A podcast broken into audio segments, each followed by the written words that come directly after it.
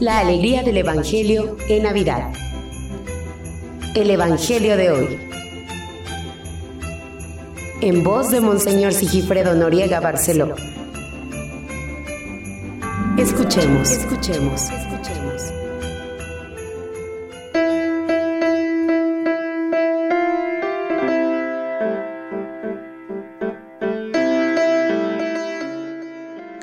...28 de diciembre... ...es el cuarto día de la octava de Navidad... Es día miércoles, es fiesta, el color rojo del ornamento, santos inocentes mártires. Dice así la introducción de esta fiesta, la introducción litúrgica. Por lo menos desde el siglo VI, la iglesia venera en los días de Navidad a los santos inocentes. Constituyen las primicias de los que mueren por Cristo. Su muerte violenta por el Señor ha plantado la cruz junto al pesebre. Escuchemos la palabra propia de este día. La sangre de Cristo nos purifica de todo pecado. De la primera carta del apóstol San Juan. De Salmo 123 respondemos, Nuestra vida se escapó como un pájaro de la trampa de los cazadores. Y del Santo Evangelio según San Mateo. Después de que los magos partieron de Belén, el ángel del Señor se le apareció en sueños a José y le dijo, Levántate, toma al niño y a su madre y huye a Egipto. Quédate allá hasta que yo te avise, porque Herodes va a buscar al niño para matarlo. José se levantó y esa misma noche tomó al niño y a su madre y partió para Egipto donde permaneció hasta la muerte de Herodes. Así se cumplió lo que dijo el Señor por medio del profeta. De Egipto llamé a mi hijo. Cuando Herodes se dio cuenta de que los magos lo habían engañado, se puso furioso y mandó matar en Belén y sus alrededores a todos los niños menores de dos años conforme a la fecha que los magos le habían indicado. Así se cumplieron las palabras del profeta Jeremías. En Ramá se ha escuchado un grito, se oyen llantos y lamentos. Es Raquel que llora por sus hijos y no quiere que la consuelen porque ya están muertos. Palabra del Señor. 28 de diciembre. Santos inocentes.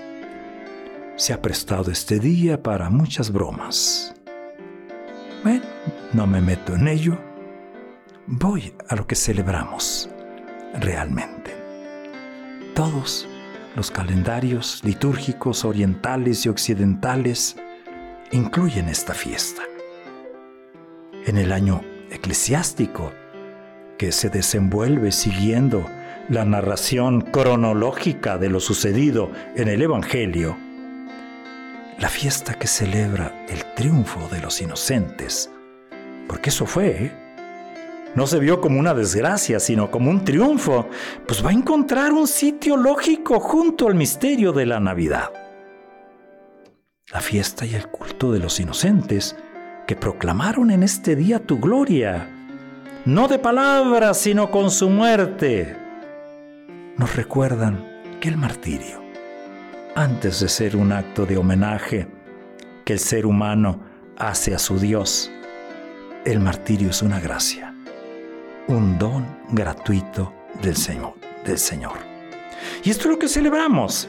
Alabar a Dios por la sangre de niños inocentes deja de parecer un absurdo a quien sabe mirar con fe al Cordero Jesucristo que triunfa sobre todo mal. Y es lo que hoy escuchamos, para que se cumpla la escritura. Y eso lo repite y lo recalca, lo recalca Mateo. Y esta aquí está, la gran lección que nosotros somos invitados a aprender y a practicar todos los días. Ellos, los padres de Jesús, tuvieron que salir. Fueron desplazados, pudiéramos decir. Emprenden el camino de los emigrantes a causa de la persecución de Herodes. Para salvar sus vidas dejaron su casa, sus enseres, sus seguridades y emprendieron el camino de la emigración rumbo a Egipto. ¿Esto qué nos dice? Pues nos dice Éxodo, pero también nos dice que nuestra vida es un éxodo permanente. Salimos de este mundo. Pero también nos dice que en nuestros años, en nuestros tiempos, hay millones de niños con sus padres que tienen que emigrar, que son perseguidos por otro tipo de Herodes implacables como el hambre, la guerra, la pobreza, el aborto.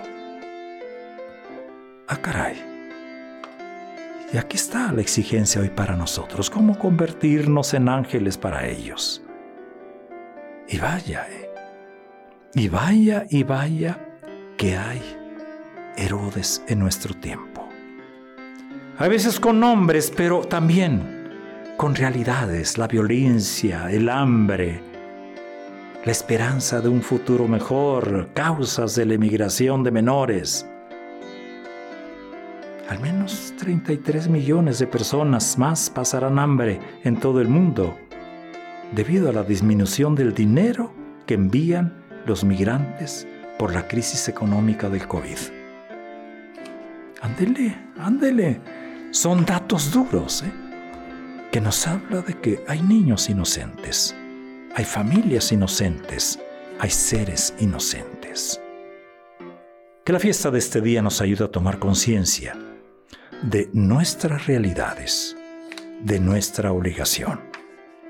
Celebrar la Navidad es celebrar también, con una mirada nueva, celebrar la vida.